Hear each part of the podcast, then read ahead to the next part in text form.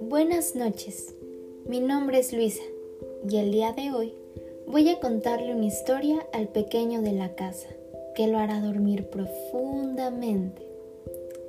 Te sugiero que tengas los ojitos cerrados para que te puedas relajar más y dormir mejor. Esta historia se llama El reloj del avaro.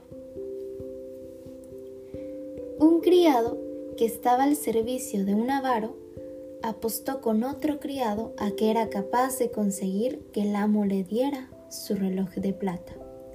Vas a perder, dijo el otro. El amo no te da ni la hora. Pues ahora vas a ver.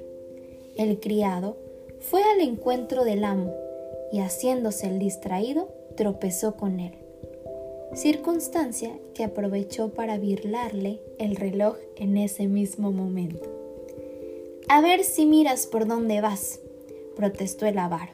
¿O es que estás ciego? No, amo, es que estoy preocupado porque he robado un reloj de plata y ahora estoy arrepentido. Pues yo no quiero ladrones a mi servicio, gritó el avaro. Ya le he dicho, amo, que estoy arrepentido.